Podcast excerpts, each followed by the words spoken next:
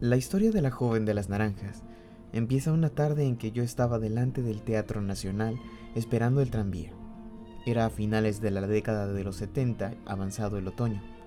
Recuerdo que estaba pensando en mi recién empezada carrera. Me resultaba extraño imaginarme que un día sería licenciado en medicina y recibiría pacientes de verdad que dejarían su destino en mis manos. Llevaría una bata blanca, estaría sentado junto a un gran escritorio y diría, le haremos un análisis de sangre, señora Johnson. O, ¿llevas mucho tiempo con esas molestias? Por fin llegaba el tranvía.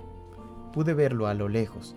Primero se deslizó por el Parlamento y luego subió lentamente por el Stortingsgaten. Hay algo que me molesta ligeramente desde entonces, y es que soy incapaz de recordar a dónde me dirigía aquel día. Pero al menos recuerdo que subía a un tranvía brillante y azul que iba al barrio de Frogner y estaba lleno de pasajeros. Lo primero en lo que me fijé fue en una chica muy divertida que estaba de pie en medio del vagón con una gran bolsa de papel llena hasta arriba de naranjas. Llevaba un gastado anorak naranja y recuerdo haber pensado que esa bolsa que apretaba con tanta fuerza contra su cuerpo era tan grande y estaba tan llena que se le podría caer en cualquier momento. Ahora bien, no era la bolsa de naranjas lo que más me interesaba, sino la joven que la llevaba. Enseguida me di cuenta de que esa chica era algo muy especial. Había en ella algo mágico e insondable, algo fascinante. Además, vi que ella me miró, como si me hubiera elegido de entre toda esa multitud que entraba en el tranvía. Duró solo un segundo, pero fue como si entre los dos se hubiera establecido una secreta alianza. En cuanto entré, ella clavó sus ojos en mí, y tal vez fui yo el primero en desviar la mirada quizá porque en aquella época era extraordinariamente tímido.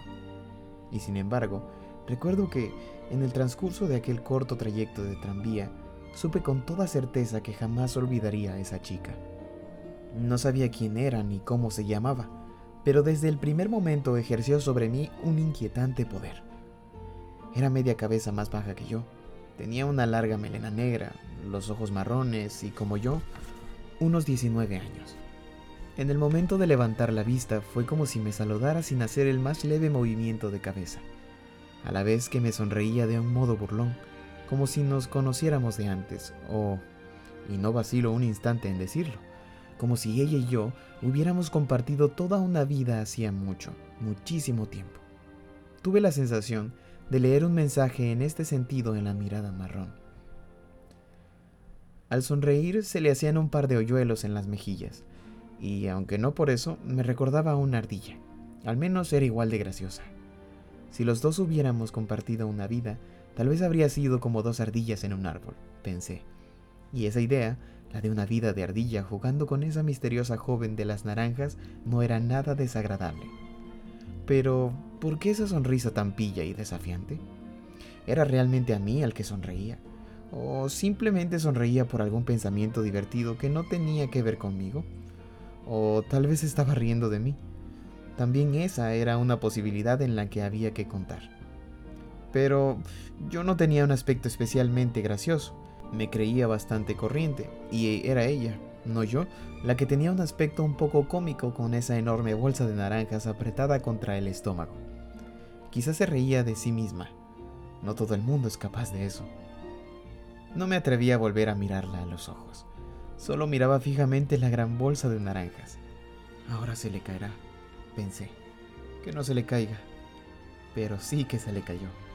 Habría al menos 5 kilos de naranjas en la bolsa, tal vez 8 o 10. El tranvía sube por Drammensbien. Intenta imaginarte sus saltos y sacudidas. Se para delante de la Embajada de Estados Unidos. Luego en la plaza de Soji y cuando está a punto de girar para subir por Frogner Vein, sucede justo lo que me estaba temiendo. De repente, el tranvía da un peligroso bandazo. La joven de las naranjas se tambalea ligeramente y, en una milésima de segundo, comprendo que tengo que salvar del naufragio la enorme bolsa de naranjas. Ahora, no, ahora. Tal vez sea en ese momento cuando hago un cálculo fatalmente erróneo realizo, al menos, una maniobra nefasta. Escucha. Muy decidido, alargo los brazos y con uno de ellos sujeto la bolsa de papel marrón, mientras con el otro rodeo la cintura de la joven. ¿Y qué crees que pasó? Pues que a la chica de la Norak naranja se le cae la bolsa de las naranjas, claro. O soy yo quien la aprieta y le hago soltar la bolsa, como si tuviera celos de ella y quisiera quitarla de en medio. Con el tristísimo resultado de que 30 o 40 naranjas van rodando por todo el tranvía entre los pasajeros. Había cometido muchas tonterías en mi vida, pero esta superó a todas. Fue el momento en que pasé más vergüenza de toda mi vida. Basta de naranjas por ahora.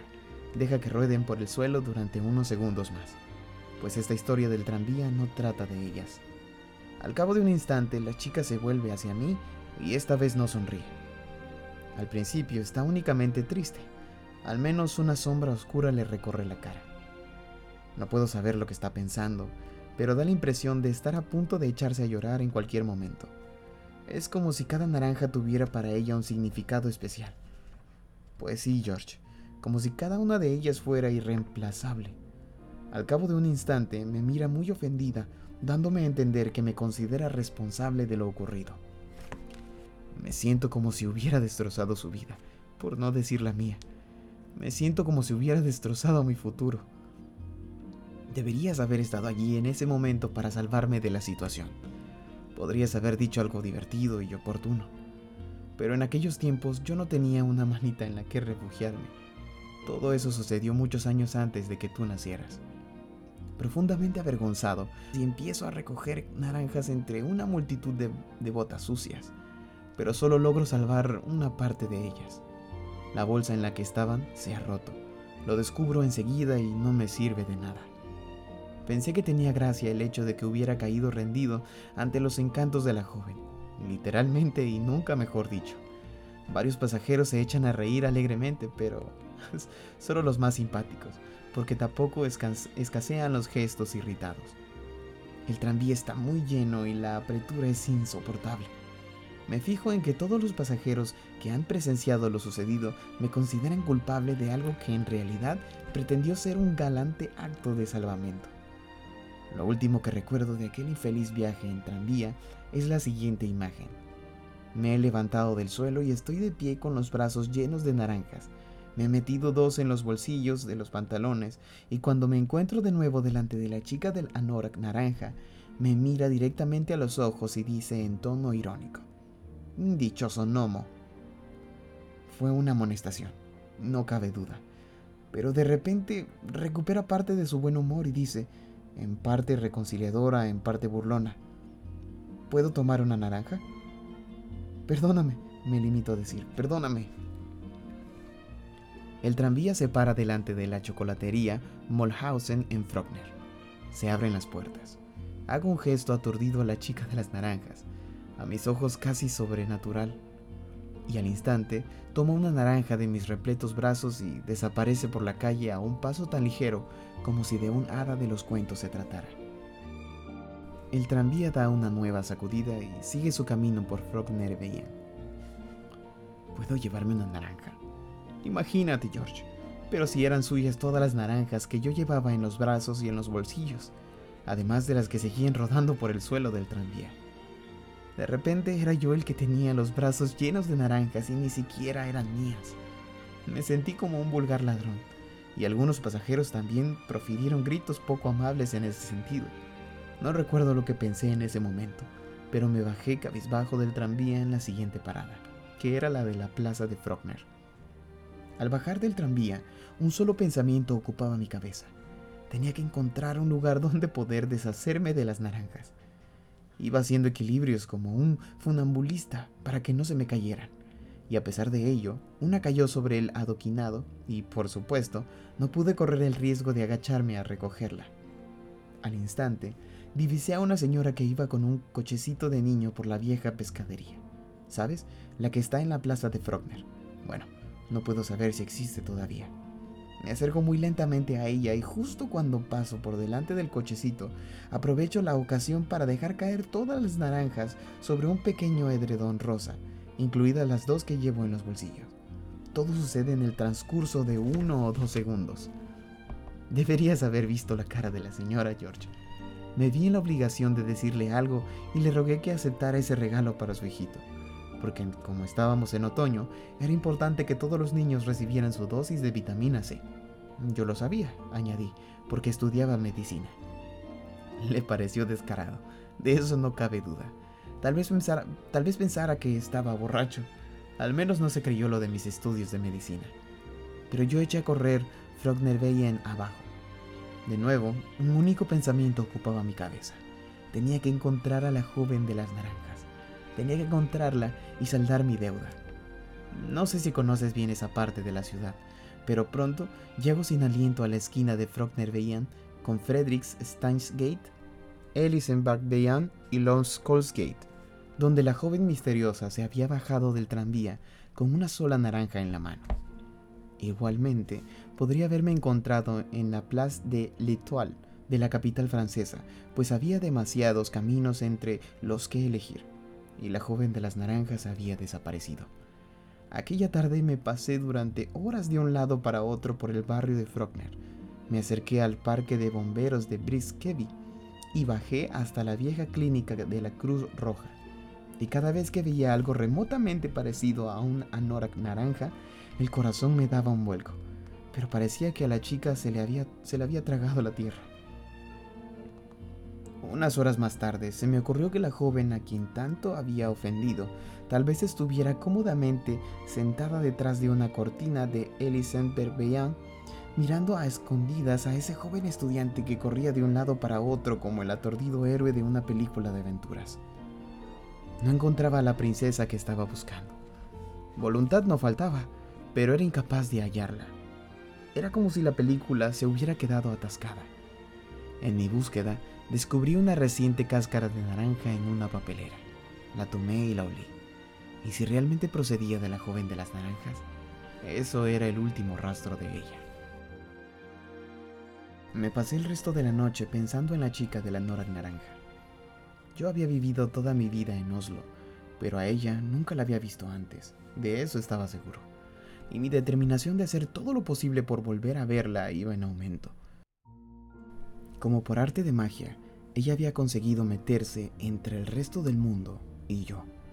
No podía dejar de pensar en todas aquellas naranjas. ¿Para qué las llevaba? ¿Iba a pelar una tras otra y comérselas? Es decir, gajo por gajo, por ejemplo, para desayunar o comer. La idea me dejó algo perplejo.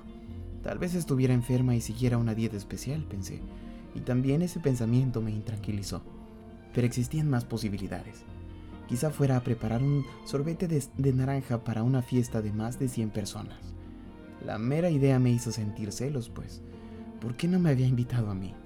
Además, estaba convencido de que sería una fiesta poco equilibrada en cuanto al reparto de género. Se había invitado a más de 90 chicos y solo a 8 chicas. Creía saber el porqué el sorbete de naranja se serviría en una fiesta de fin del curso de la Escuela Superior de Empresariales, y en esa carrera había entonces muy pocas estudiantes. Intenté deshacerme de ese desagradable pensamiento. Resultaba insoportable, pero antes de desecharlo del todo, me dio tiempo a considerar escandaloso el que la Escuela Superior de Empresariales no hubiera introducido aún las cuotas por género.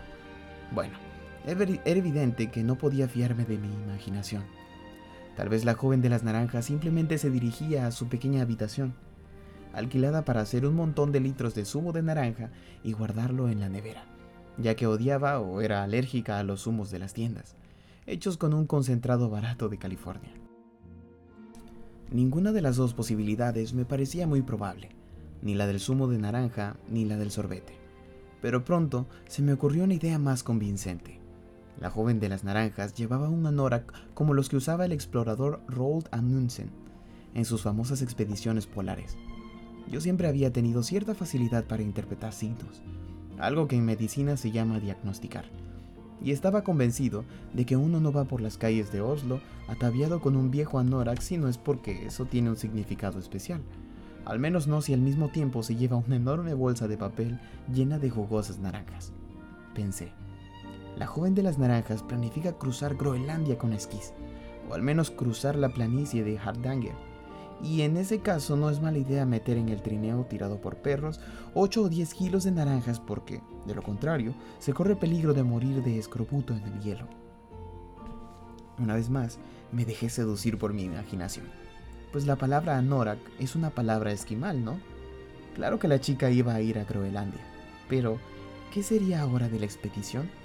Quizá esa misteriosa joven no tenía dinero para comprar, así sin más, otro montón de naranjas, porque estuvo a punto de echarse a llorar cuando se le cayeron todas al suelo, y yo ya me había hecho la idea de que ella era muy pobre. Pero aún había más posibilidades. Tuve que serenarme y admitirlo. Tal vez la joven conviviera con una familia numerosa, ¿por qué no?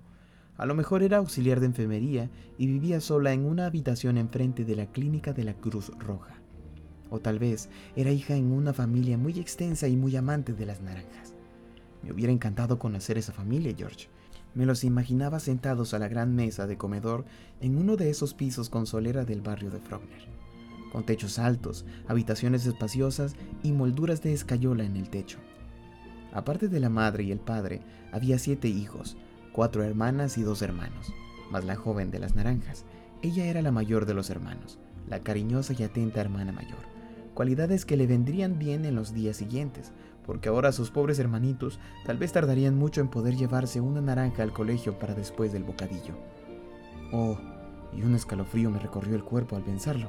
Quizá era madre de una minúscula familia compuesta solo por ella, un estupendo marido recién licenciado en empresariales y su pequeña hija de cuatro o cinco meses, cuyo nombre, por alguna razón, decidí que tenía que ser Rambay. También tuve que incluir esa posibilidad, no quedaba más remedio. Igual que tampoco era seguro que la señora que empujaba el cochecito en el que dejé las naranjas fuera la madre del niño tapado con el edredón rosa delante de la pescadería de Frogner.